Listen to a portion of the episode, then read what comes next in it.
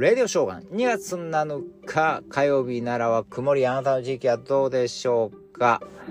えー、ちょっと気になるニュースが入ってきましたね。トルコでの地震でもシリアと含めて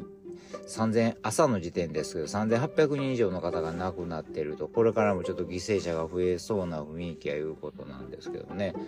まあ日本もいち早く、えー、救助隊を送ってくれたので、えー、まあ向こうでまあ、気をつけながら余震がすごいですから、活動して一人でも助かってくれると、助けてもらえたらなと思います。ね、本当にね、もう大変な状態になってますもんね。まあ、もう地震やからね、これもう自然のあれやから、なんとも言われへんねんけど、日本かてね、あの、いつ南海トラフ起こるかわからないですからね。まあとにかく一人でも早く、えー、助かることを願っておりますけれども。まあこのトルコっていう国はまあ親日でまあ有名というかね。まあそれは知ってたんですけど、なんでそんなに日本と、えー、仲えというかまあ親日なんかなと思う。知らなかったんですけど、ちょっと調べてみると、これ1890年まだ当時オスマン帝国の頃からの、えー、こういう関係みたいですね。えー、当時、えー、日本に特使が送られて、え、その特使が、え、帰国しようと船でですね、え、帰る途中に台風に巻き込まれてね、和歌山の沖沖合でね、で座礁沈没して、その時500人以上の人が亡くなったわけですけども。え、これでこれはともいうことでこれはあかんわということでこの和歌山の人ですね紀伊大島の人が住民が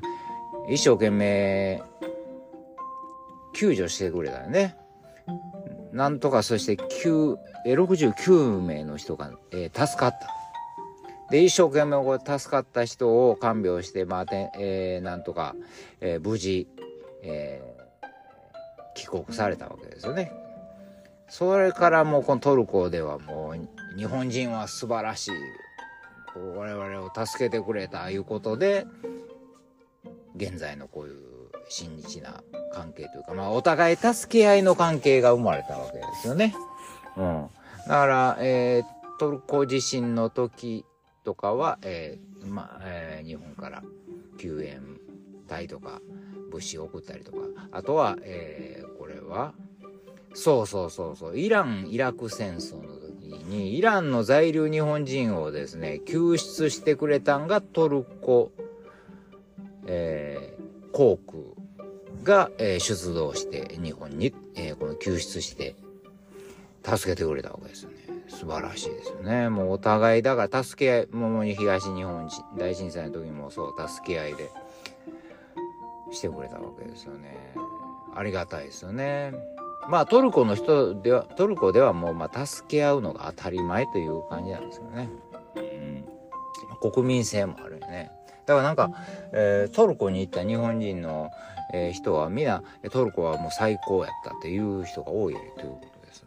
ね。そんな国ですから、ぜひですね、もう、えー、一人でも助かることを願っているし、まあ、できることを何でもしたいなと思いますよね。まあ、ビビたるものかもしれんけども、まあ、どこかで募金もできるやろうし、なんかこうやって、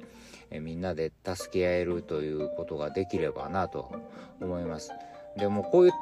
こういう、なんていうんですかね、助け合うという気持ちがお互い助け合おうよっていう風な気持ちになれば戦争もなくなるしね。